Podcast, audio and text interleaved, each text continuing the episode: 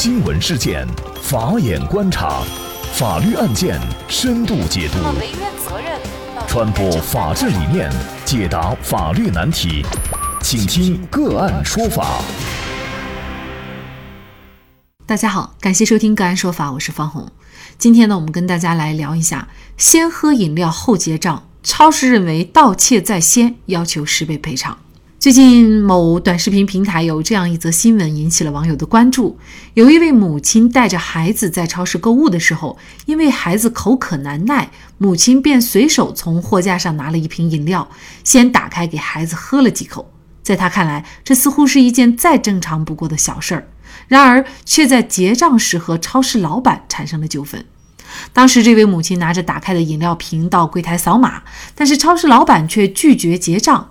他认为，在没有付款结账的情况下提前喝了饮料属于盗窃，并要求他十倍赔偿。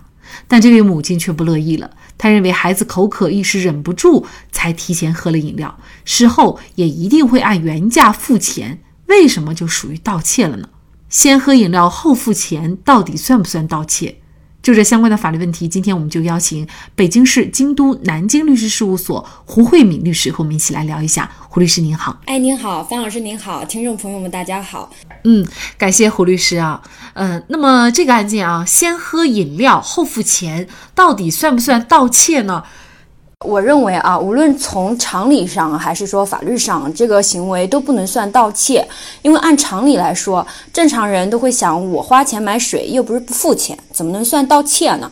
那么法律上，盗窃要求行为人呢要有非法占有的目的。行为上一般是秘密的窃取，用不被人发现的手段获取财物。那么这个案例当中，这个母亲拿着饮料去付钱了，说明她根本没有非法占有的目的，因此也不构成盗窃。所以呢，这个店老板说要主张对方的盗窃的这种责任，事实上是不成立的啊。啊，因为你说从刑事犯罪或者说行政违法的话，它都要具体的有法律条文的规定。那么我们国家的这个刑法对于盗窃罪呢，它要求行为人主观上要有非法占有的目的，那么客观上要行使秘密窃取这样一个行为，并且它的这个。偷盗的数额要达到法律规定的数额较大才行。那么我们国家相应的司法解释规定，那么盗窃在一千元至三千元以上呢，应当认定为啊数额较大。正常一瓶饮料应该不可能达到上千元的这样一个数额的。事实上呢，您是觉得这个盗窃无论是行政处罚也好，还是刑事犯罪也好，其实它都要需要具备一个。关键的条件就是要有非法占有的目的啊。那么这位母亲呢，她是事后去结账了，那么就说明她没有这个非法占有的目的。但是现实生活当中啊，也确实还有一种情况，就是说有一些人呢，他可能就是想偷偷的自己喝了，或者是拿了走了。那么这个是不是就已经是构成盗窃的行为了呢？呃，像这种人呢，他就是想要逃单嘛，可能他当时喝饮料，他就不是为了说我要付钱，他就想要免费获取。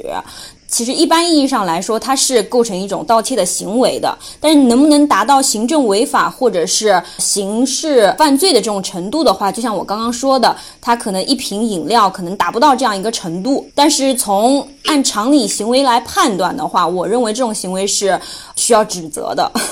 如果说多次盗窃，包括扒窃或者入室盗窃这样一些特殊行为的话，是不考虑金额的。只要你行为的次数达到了，哪怕金额达不到，那也是构成刑事犯罪的。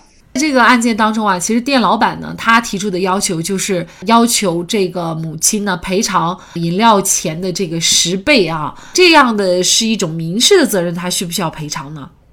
我认为这种是不需要赔偿的，呃，因为我们要知道，一般的话，超市购物是一种简单的买卖合同关系。那么，超市把商品放在货架上供顾客挑选，相当于是向顾客发出一种邀约。那所谓邀约，就是希望与他人订立合同这种意思表示。对于超市经营者而言呢，就是希望客户买货架上的东西。那么绝大多数客户把货品他放入购物车、购物袋或者直接手拿，都是传达出一种意思，就是这个东西我要买，相当于他用行为做出了承诺。这时候呢，这买卖合同就成立了。那么顾客之后去结账，只是履行合同约定的一种付款义务。这个付款义务是在使用商品之前还是之后，并没有严格的规定。那顾客只要去收银台付款了，那么就不构成违约，无需承担任何的这种违约责任。也就是说，母亲的做法它是完全合法的，没有违反任何的法律规定。那么，如果是这样的话，可能我们还会有另外一个角度的担心哈，就是如果顾客都是这样，比如说在超市里吃完了、喝完了，然后去买单，这种可能确实会影响到超市的一个管理和经营的风险。比如说，有一些人他不自觉就不买单了，那么您怎么看呢？这个问题我觉得要分开来讨论。相对而言的话，大型超市会经常出现，比如说先喝水啊，或者说先吃东西后买单的行为。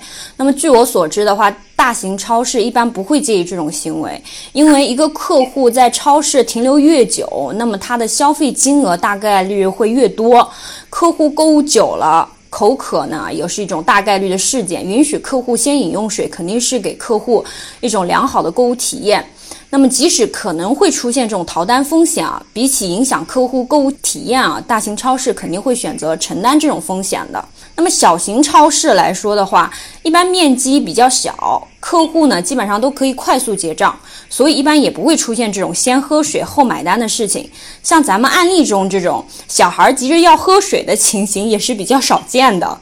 呃，如果超市经营者建议顾客先饮用后买单的话，那么可以在超市内显著的一个位置做出一种温馨提示。那么相信绝大多数顾客看到这种温馨提示的话，呃，也会先买单的。这样子一定程度上会降低了这种经营风险。其实这背后体现的是顾客至上的经营理念，对于每一位顾客，经营者是否尊重，是否信任。当然，即便逛超市的人大部分都很自觉，但是确实不排除有个别不自觉的人。但是呢，不能因为防范少数人而对整个顾客群体都充满敌意。线下超市经营压力较大的当下，提高顾客的购物体验也就更为重要了。好，在这里再一次感谢北京市京都南京律师事务所胡慧敏律师。那更多的案件解读以及呢我们的线上视频讲法内容呢，欢迎大家关注我们个案说法的微信公众号。另外，您有一些法律问题需要咨询，都欢迎您添加幺五九七四八二七四六七这部手机号的微信号向我们进行咨询，我们会将您的问题转给我们专业资深的律师进行解答。好，感谢您的收听，我们下期节目再见。